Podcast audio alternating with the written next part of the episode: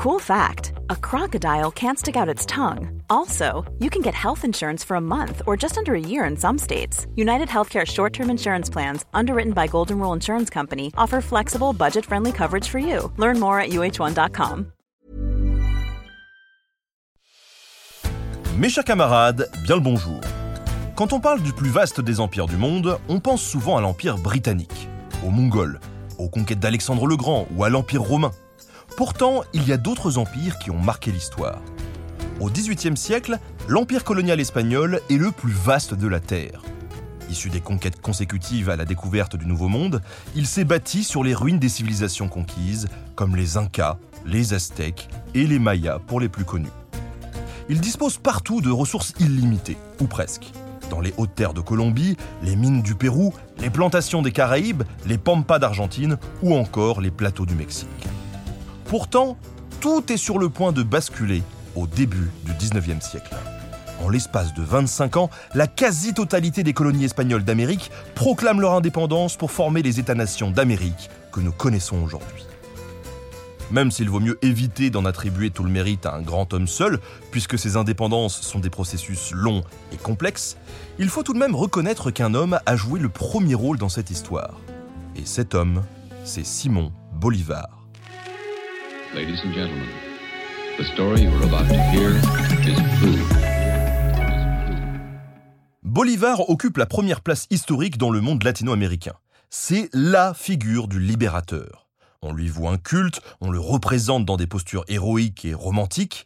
Il est resté dans les mémoires comme le champion de la démocratie et un symbole contre l'oppression des tyrans. Le Libertador, c'est son surnom, est considéré comme le père fondateur des nations de l'Amérique espagnole. Ce mythe qui l'entoure empêche souvent de cerner l'œuvre réelle de Bolivar sans trop d'a priori, sans qu'on s'enflamme quoi. Mais c'est ce qu'on va essayer de faire ici. D'autant que s'il est unanimement adulé en Amérique latine, et en particulier au Venezuela, son pays d'origine, il faut bien avouer qu'ici, en France, nous ne le connaissons presque pas. Et pourtant la France a beaucoup influencé Bolivar dans son parcours et ses idées, quand elle n'a pas carrément créé les conditions de son succès. C'est donc lui faire justice que d'essayer de faire connaître son histoire chez nous. Mais avant ça, il faut que je vous prévienne, sa vie est assez intense. C'est simple, Bolivar ne tient pas en place. Il court dans tous les sens, parcourt les mers et les continents. Il vit à 100 à l'heure. À 9 ans, il est orphelin, à 19, il est veuf et à 47, il est mort. En ayant au passage libéré 5 pays. Une vie courte, mais très remplie, de laquelle il va falloir dire pas mal de choses. Alors accrochez-vous, ça va être un peu mouvementé, on part à la découverte de Simon Bolivar, le libérateur de l'Amérique du Sud. Ce qu'il faut commencer par dire, c'est que Bolivar a pu devenir ce grand libérateur parce qu'il est né au bon moment et au bon endroit. Au bon moment, parce que l'enfance de Simon Bolivar coïncide en fait avec ce que les historiens nomment le temps des révolutions atlantiques ce grand bouleversement politique qui touche l'Europe et l'Amérique. À la fin du XVIIIe siècle, la révolte est dans l'air du temps. Et à cela s'ajoute le déclin de l'Empire espagnol. En 1800, l'Amérique espagnole est peuplée d'environ 20 millions d'habitants, ce qui est sans doute 3 ou 4 fois moins que 300 ans plus tôt lors de sa découverte par Christophe Colomb. Les épidémies ont ravagé les populations indiennes et l'apport d'esclaves pour compenser s'est limité à la côte atlantique. L'Empire espagnol est toujours aussi vaste, certes, mais sa richesse et sa splendeur sont diminuées. La concurrence des trafics de contrebande dans les Caraïbes, des industriels britanniques, l'épuisement d'une partie des ressources minières et la marginalisation politique de l'Espagne en Europe sont autant d'explications à ce déclin progressif. Autrement dit, c'est pile le bon moment pour s'en libérer. Et puis, on peut dire que Bolivar est aussi né au bon endroit, parce que dans l'empire colonial espagnol, le Venezuela, sa patrie, est la porte d'entrée des idées de liberté. La proximité du pays avec les Antilles lui donne accès aux principes révolutionnaires venus de la France et des États-Unis, ainsi qu'aux idées libérales de la monarchie anglaise. Il se forme donc à Caracas des cercles de discussion politique où les idées circulent et commencent à façonner l'opinion. L'absolutisme et la colonisation européenne apparaissent de plus en plus comme des modèles anciens et dépassés. Il y a même plusieurs tentatives d'insurrection à Caracas ou Bogota à la fin du XVIIIe siècle, prenant pour modèle les révolutions des États-Unis et de la France. Vous avez donc compris que c'est dans ce contexte de déclin et d'idées révolutionnaires au Venezuela qu'un personnage comme lui va pouvoir prendre une telle ampleur, développer une volonté indépendantiste et incarner un changement radical. Finalement, on assiste là à l'histoire d'un homme maigre, d'à peine 1m65, souvent décrit comme chétif et qui luttera une grande partie de sa vie contre la maladie, mais qui deviendra l'un des plus grands guerriers de l'histoire. Né le 24 juillet 1783 dans une riche famille aristocratique de Caracas, dans l'actuel Venezuela, Simon Bolivar fait partie de la classe des créoles, les blancs nés dans les colonies. Il faut tout de suite préciser qu'au Venezuela, à l'époque, la hiérarchie sociale comme celle de toute l'Amérique coloniale est basée sur la couleur de peau. Au sommet de la société vénézuélienne, on trouve environ 12 000 blancs métropolitains et 200 000 créoles. En dessous viennent les métis, les indiens et les noirs tout en bas de l'échelle sociale. Bolivar appartient lui à l'aristocratie créole, le sommet de cette classe. Il est donc dans une position très privilégiée. La richesse de la famille Bolivar provient de la propriété de mines de cuivre, de vastes troupeaux et aussi de plantations d'indigo, de cacao et de canne à sucre. Le père de Simon Bolivar, Juan Vicente, meurt lorsqu'il a 3 ans. Il est alors élevé dans un environnement uniquement féminin, entouré de sa mère, de sa sœur et d'Hippolyta, l'esclave noire qui lui sert de nounou. Cette véritable mère de substitution, qui l'allaite et l'élève comme son propre fils, cède à tous ses caprices d'enfant en faisant un garçon particulièrement autoritaire et indiscipliné. Mais lorsqu'il a 9 ans, c'est au tour de sa mère, Maria Concepcion, de mourir emportée par la tuberculose. Et oui, être riche à cette époque, ça ne protège pas des vilaines maladies, qu'on se le dise. Le petit Simon Bolivar devient donc orphelin. Il est confié à un oncle et est brutalement coupé du cocon familial pour être plongé dans un monde masculin. Auprès de son précepteur, Simon Carreno Rodriguez, il fait l'apprentissage pendant son adolescence des idées démocratiques des Lumières. Il s'éveille à la nature et à la philosophie. Il reçoit ainsi pendant trois ans un enseignement très anticonformiste pour l'époque, qui le rend imperméable à tout apprentissage académique et aux études de manière générale. Il manifeste en revanche beaucoup d'intérêt pour l'escrime, l'équitation, la danse et l'art de plaire en société. Il rentre à 14 ans dans l'armée et obtient le grade de lieutenant à 16 ans lorsqu'il se rend en Espagne. Bolivar embarque en janvier 1799 pour l'Espagne, où, grâce à son oncle, il est introduit à la cour du roi Charles IV. Le jeune Bolivar y fréquente les salons mondains qui le familiarisent un peu avec la politique. Il se rend à Paris pour quelques mois en 1802, où il se plaît beaucoup dans le bouillonnement révolutionnaire, puis il rentre en Espagne et se marie avec Maria Teresa, une jeune femme rencontrée à Madrid. Il rentre avec elle au Venezuela, mais malheureusement, son épouse décède quelques mois plus tard. Dévasté par le chagrin, il renonce à se marier à nouveau et n'aura plus, durant toute sa vie, que des conquêtes féminines sans lendemain. C'est donc un orphelin doublé d'un veuf, âgé de 20 ans seulement, qui repart en Europe. Bolivar passe cette fois-ci deux ans et demi en Europe, pendant lesquels il dépense une partie de la fortune familiale dans les cabarets et les maisons closes de Paris. Mais la débauche et la vie mondaine l'écœurent cependant rapidement. Les événements qui se trament autour de lui, dont le couronnement de l'empereur Napoléon Ier auquel il assiste, lui redonnent espoir dans la politique. Après un voyage en Italie sur les traces de la grande histoire antique, où il se promet de libérer l'Amérique du Sud, il est de retour à Paris en 1806, puis embarque pour le Venezuela en passant par les États-Unis. Il est de retour à Caracas en 1807. Ces sept années européennes l'ont profondément changé. Mais le jeune homme de 23 ans n'est pas encore un révolutionnaire. Il gère le domaine familial tout en poursuivant sa carrière militaire.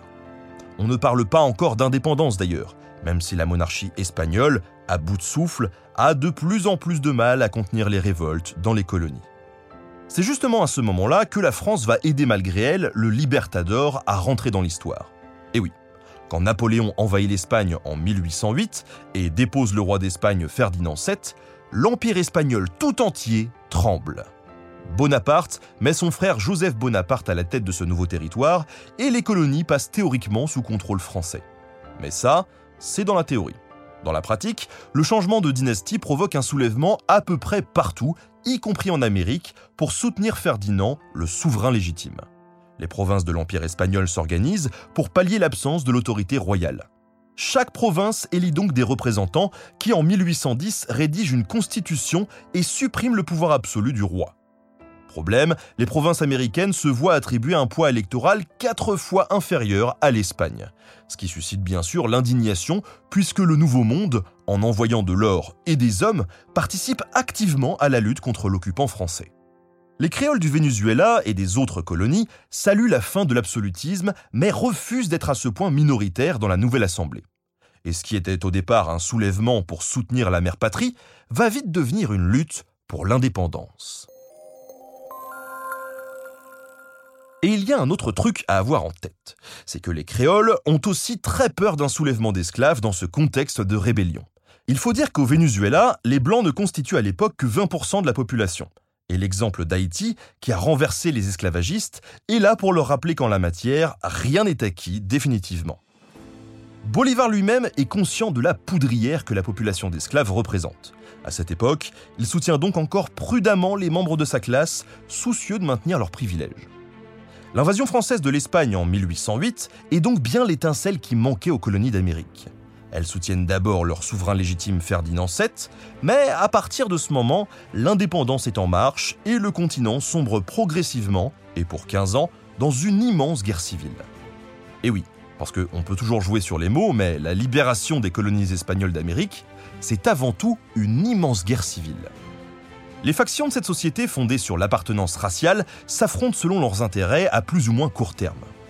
Blancs, créoles, métis et mulâtres, noirs, indiens adoptent des positions changeantes et s'entredéchirent pour ou contre la monarchie espagnole.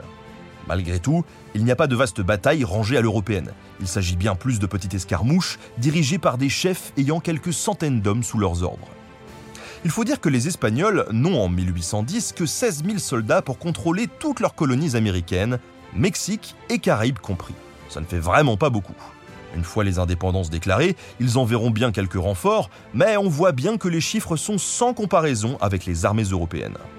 Pour rappel, exactement à la même époque, la grande armée de l'empereur Napoléon Ier comptait 700 000 combattants.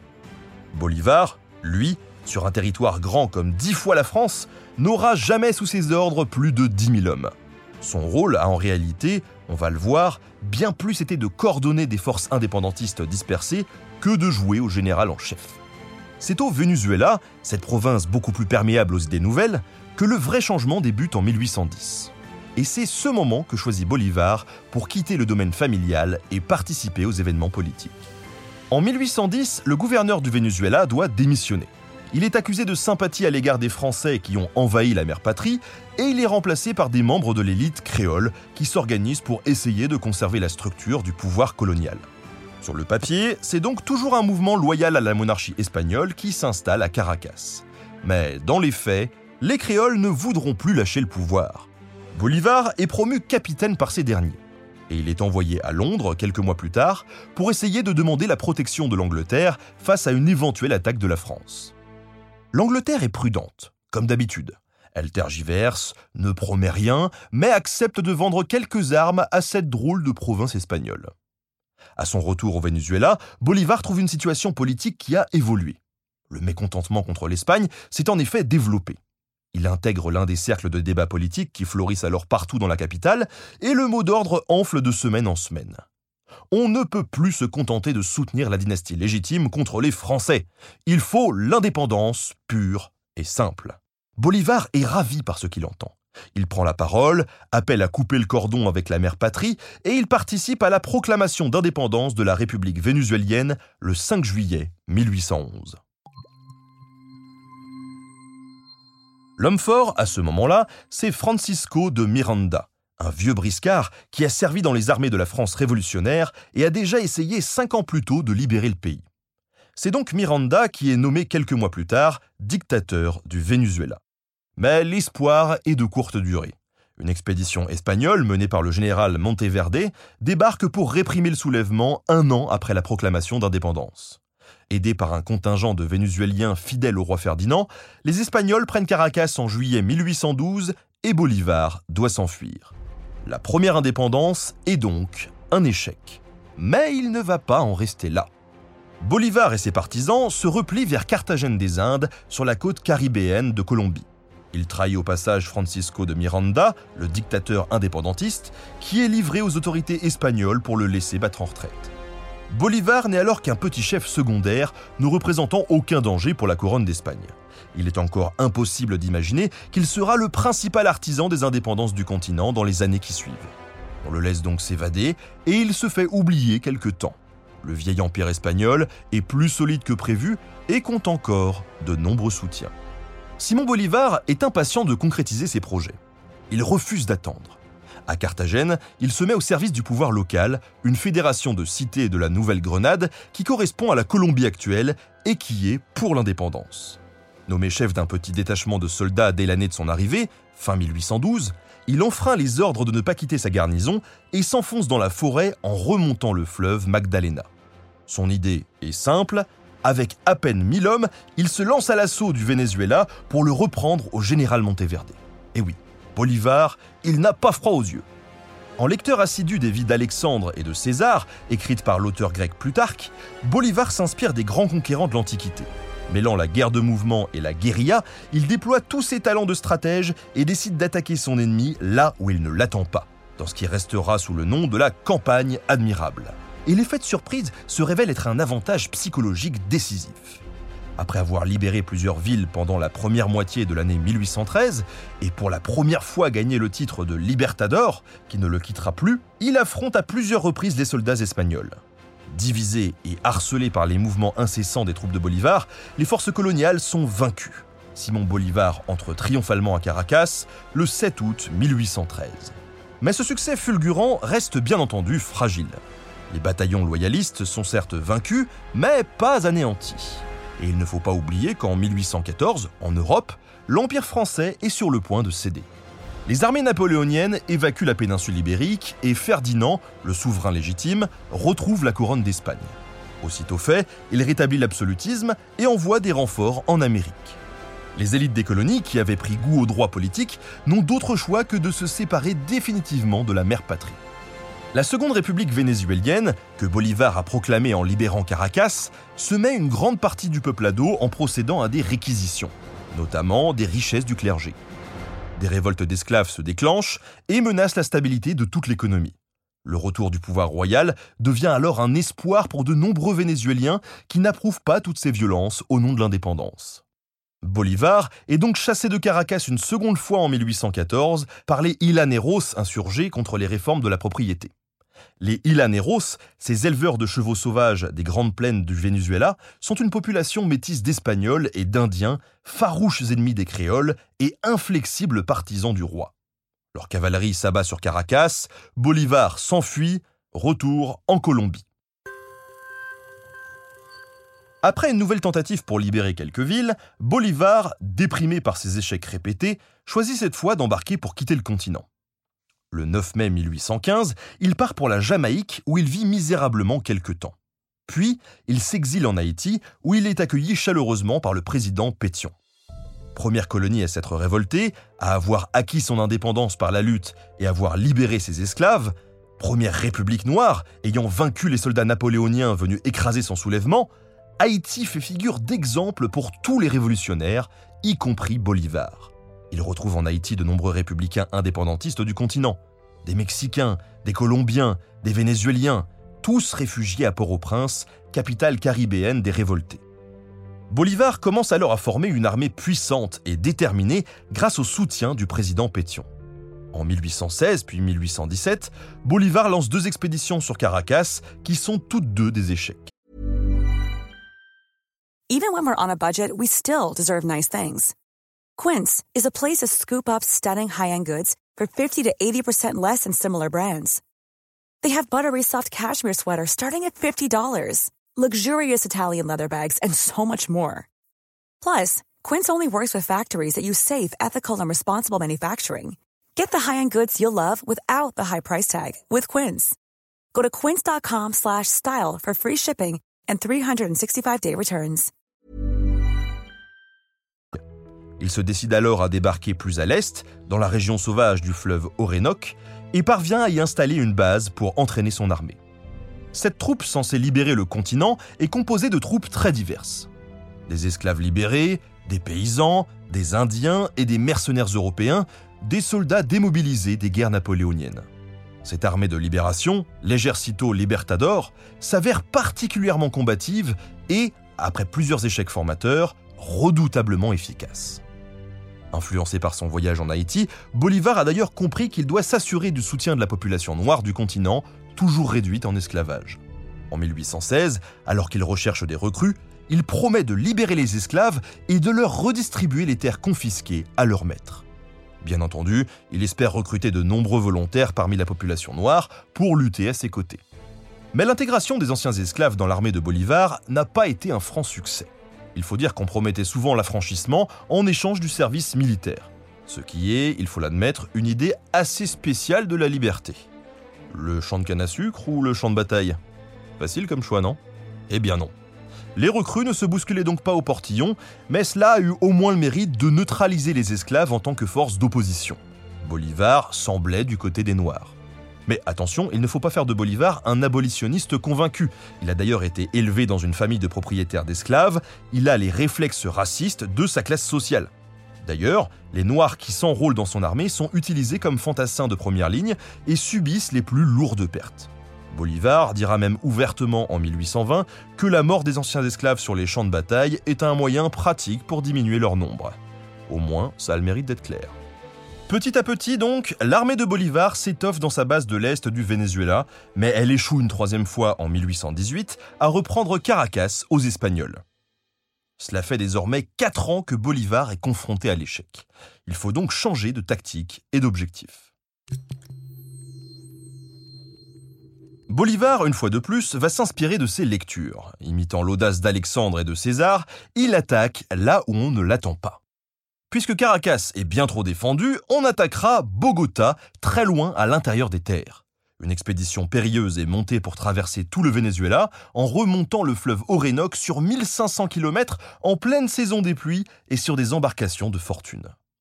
Une fois atteint la Colombie, l'armée escalade les flancs de la cordillère des Andes, prend à revers les armées du roi, battu à Boyaca, et réussit à prendre Bogota, la capitale, en juillet 1819.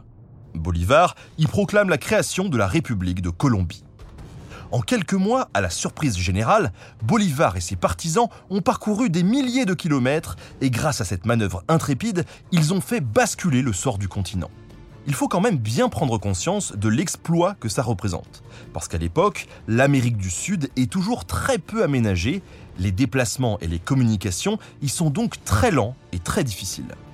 Les explorateurs ont parcouru les terres dans tous les sens, mais aucune carte précise n'existe pour les militaires planifiant une attaque. Il fallait donc franchir des cols vertigineux en empruntant des sentiers étroits qui dataient parfois de l'Empire Inca. Et aucun pont ne permettait de traverser les fleuves. Oui, ce qu'a fait Bolivar à travers la montagne et la jungle tout en essayant de convaincre ses hommes de ne pas déserter, c'est bel et bien un exploit. À partir de Bogota et des prospères régions environnantes, Bolivar recrute encore davantage de soldats. Pour financer la guerre, il a recours à la confiscation des biens des Espagnols, ainsi qu'à des prélèvements et des emprunts forcés sur les villes libérées et sur le clergé. Malgré tout, l'argent manque et les soldats qui ne sont pas payés régulièrement se livrent parfois à des pillages ou des exactions particulièrement violentes. Une fois consolidé sa position en Colombie, Bolivar organise une campagne pour libérer le Venezuela ce qui est définitivement fait en 1821 après une victoire écrasante à Carabobo. Il entre une nouvelle fois triomphant à Caracas, huit ans après la première libération de la ville. Le Venezuela est aussitôt intégré à la République de Colombie pour former ce que l'on appelle la Grande Colombie. Dans le même temps, le reste des colonies espagnoles d'Amérique s'est aussi embrasé. Plus au nord, le Mexique se libère sous l'action d'Hidalgo et Morelos. Plus au sud, l'Équateur, le Pérou et la Bolivie luttent encore pour se débarrasser des autorités coloniales assistées par d'autres grands libérateurs. D'autant qu'au même moment, en Espagne, le roi Ferdinand a dû céder et accepter un nouveau régime parlementaire. L'envoi de renforts en Amérique du Sud n'est plus à l'ordre du jour, la roue a tourné. En 1821, Bolivar est nommé président de la Grande Colombie, le pays qu'il a fondé. Sa renommée est sans égale sur le continent. Mais plutôt que de gouverner son pays et de consolider son autorité, il décide de se lancer vers le sud pour achever la libération de l'Amérique du Sud. quitte à laisser temporairement le pouvoir à d'autres. C'est ce qu'on appelle être déterminé. Simon Bolivar marche donc sur l'Équateur en 1822 avec la ferme intention d'intégrer la province à sa République de Grande Colombie. 5000 soldats fidèles à la monarchie espagnole tiennent la capitale, Quito. Et il faut faire vite, car déjà un autre libérateur, José de San Martin, originaire d'Argentine, a libéré le Chili et marche sur le Pérou à travers les Andes. Bolivar n'a aucune envie de laisser l'Équateur lui échapper, car la province abrite le port le plus prospère de la côte pacifique, nommé Guayaquil. Après six mois de campagne militaire dans laquelle s'illustre le général et ami de Bolivar, Antonio Sucre, le port de Guayaquil est intégré avec succès à la République de Colombie. Bolivar envoie alors une lettre à José de San Martin pour lui annoncer la nouvelle et le mettre devant le fait accompli. L'Équateur sera colombien. S'imaginant humilier un rival dans la course à la gloire, Bolivar découvre un homme qui refuse d'endosser ce rôle. San Martin se rend en personne à Guayaquil et s'entretient quelques heures avec Bolivar avant de repartir pour le Pérou où son armée repousse les Espagnols. Les deux hommes se mettent vraisemblablement d'accord pour libérer conjointement le Pérou sans fixer son sort une fois que ce sera fait. Le but à atteindre, la libération des colonies espagnoles, ne doit pas souffrir d'une lutte d'ego entre libérateurs. De retour au Pérou, San Martin préfère même démissionner de son commandement et quitte le continent pour l'Europe après avoir adoubé Bolivar, à qui il laisse le soin d'achever la libération du pays. Si on prend un peu de recul, le comportement de San Martin est assez étrange, me direz-vous. Pourquoi laisser le pouvoir alors qu'il était dans une position assez confortable? Les partisans de Bolivar disent simplement que San Martin ne faisait pas le poids face au Libertador.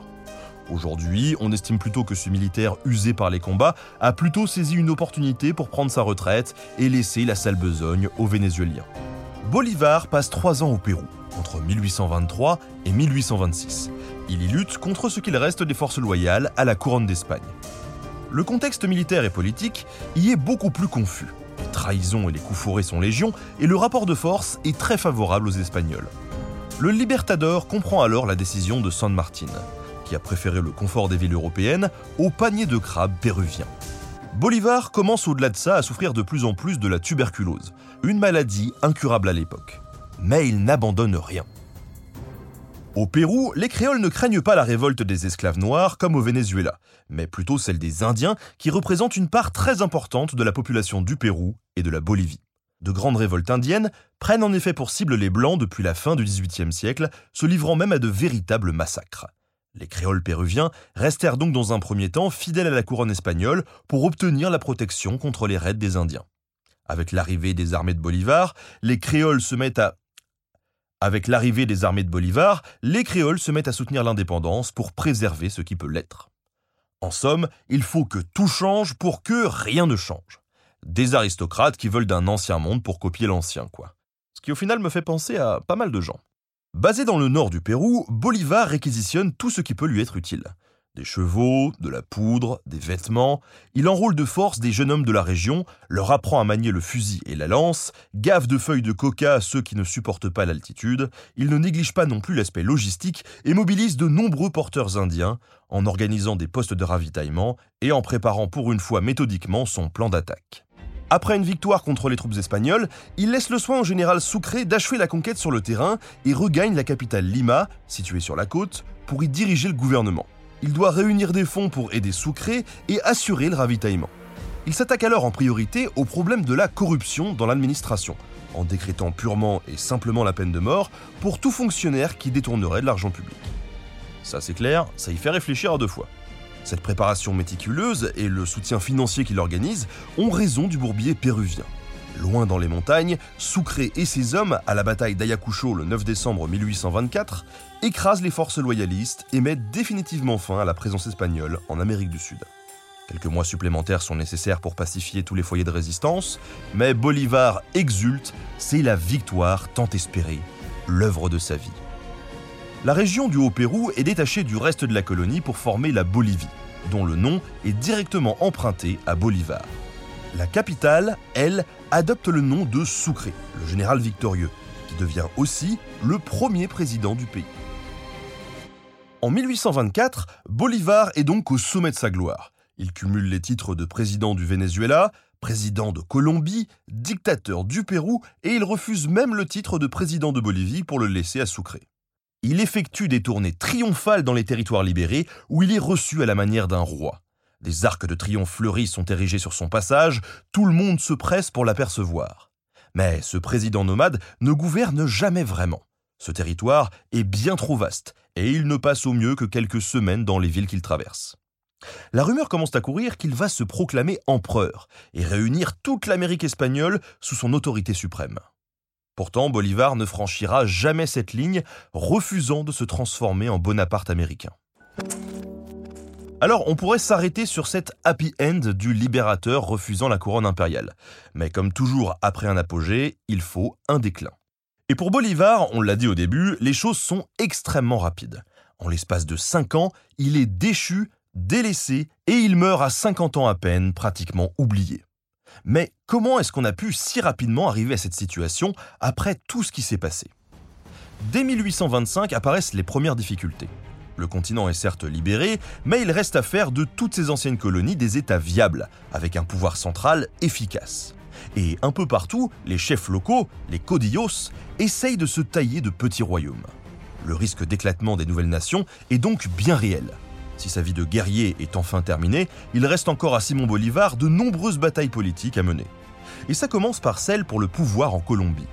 En effet, pendant ses tournées triomphales au Pérou, Bolivar a appris qu'il était destitué de sa présidence de Grande Colombie, son nouveau titre de dictateur du Pérou étant jugé incompatible. Il embarque donc en septembre 1826 pour retrouver son pays natal au bord de l'implosion. L'un des chefs de guerre qui l'a aidé à obtenir l'indépendance, un dénommé Paez, est sur le point, avec quelques provinces vénézuéliennes, de faire sécession. Bolivar déploie tous ses talents de diplomate et parvient à le convaincre de rentrer dans le rang. Dans le même temps, il convoque une réunion avec les représentants de toutes les nations de l'Amérique espagnole pour leur proposer une grande union à la manière des États-Unis.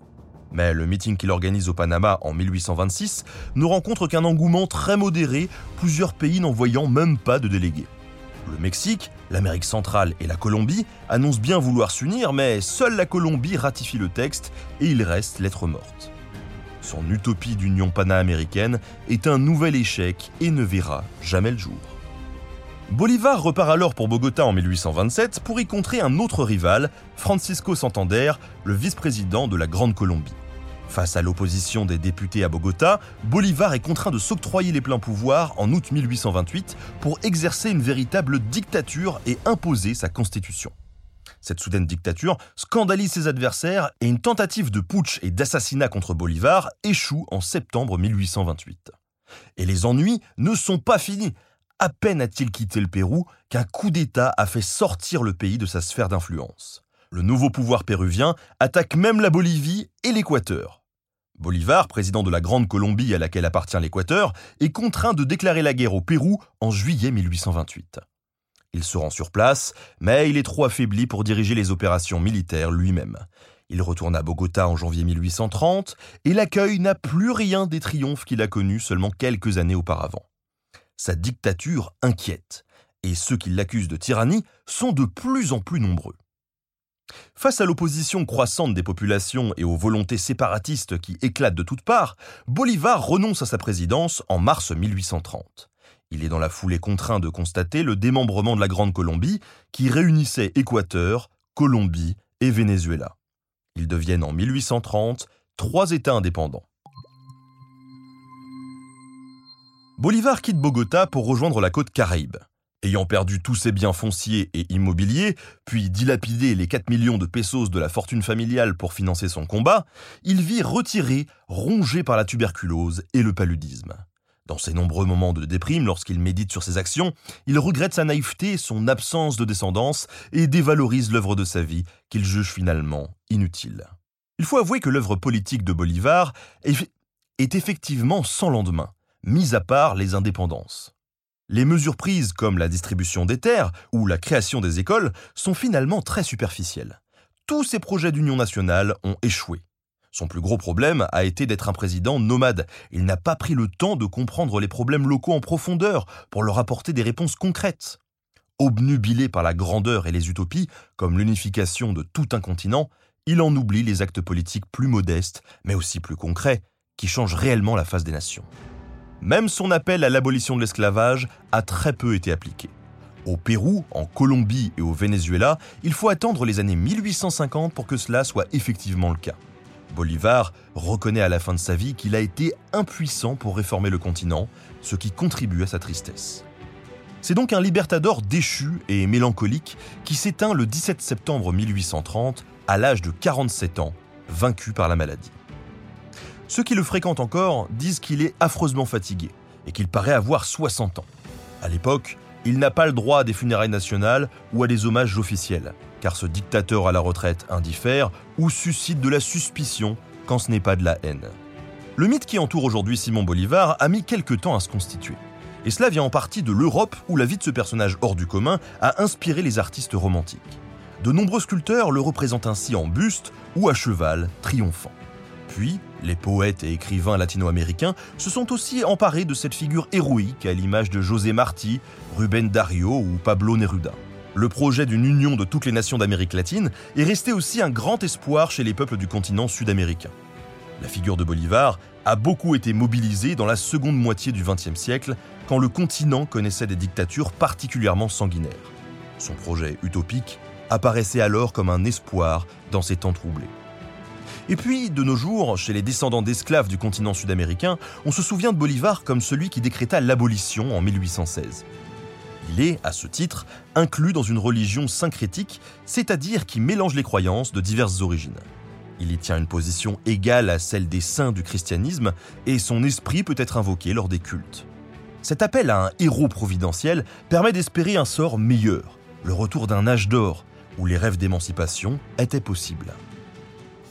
Dernière mystification, Bolivar passe aussi aujourd'hui pour un champion de la démocratie, un fondateur de république attaché au pouvoir du peuple. Pourtant, le moins qu'on puisse dire, c'est qu'il a adopté des discours assez critiques contre ce régime politique. Dans sa correspondance privée, il dit notamment que nulle forme de gouvernement n'est aussi débile que la démocratie. Ou encore, le suffrage universel sera interdit aux illettrés, aux mendiants, aux domestiques, aux ouvriers, aux mauvais payeurs, aux joueurs et aux ivrognes, autant dire à la quasi-totalité de la population. Dans sa République idéale, seuls 10% environ de la population auraient ainsi le droit de vote. Bolivar a d'ailleurs fait inscrire dans la Constitution bolivienne de 1826 le principe de la présidence à vie qu'il estime être un gage de stabilité. Un peu loin de la démocratie donc. Attaché de son vivant sur cette question, Bolivar explique sa position. Il a peur que le continent ne soit pas mûr pour la démocratie, le juge encore barbare et craint qu'une dictature sanglante ne s'y installe. Il conçoit donc son propre pouvoir comme un moindre mal pour les territoires libérés, le temps de préparer la transition. Il ne brigue d'ailleurs jamais les mandats de président qu'il exerce, mais finit par accepter les honneurs que lui décernent les assemblées avec insistance. Ses ennemis politiques ne manquent alors pas de crier à l'hypocrisie et d'en faire un habile despote qui se cache derrière la volonté populaire. La sincérité de Bolivar sur ce point reste débattue. Tyran manipulateur ou dictateur malgré lui, la question reste à trancher. Quoi qu'il en soit, à la fin de sa vie, il a préféré démissionner face à l'opposition plutôt que de risquer une nouvelle guerre civile. Personnage ambigu jusqu'au bout, son rêve ne s'est réalisé qu'à moitié. Les Espagnols ont bien été chassés, mais les sociétés d'Amérique du Sud sont restées verrouillées et divisées. La tâche qu'ils s'étaient fixée était tout simplement trop grande pour un seul homme. Merci à Lucas Pacotte pour la préparation de cet épisode. Merci à Studio Pluriel pour la technique. À très bientôt pour de nouveaux podcasts sur Nota Bene.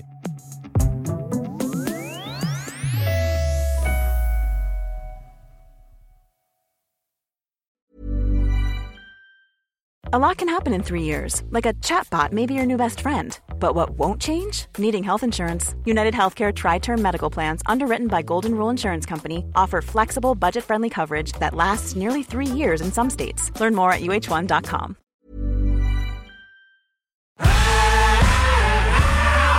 Si vous avez aimé ce podcast, vous aimerez aussi mon autre podcast, Callisto, dans lequel je vous raconte des mythes et des légendes. En attendant que vous nous suiviez sur Castbox, Apple Podcast, Podcast Addict ou toute autre plateforme qui propose cette fonction, n'hésitez pas à vous abonner. Vous pouvez même nous laisser une note et, soyons fous, un petit commentaire, je le lirai avec plaisir.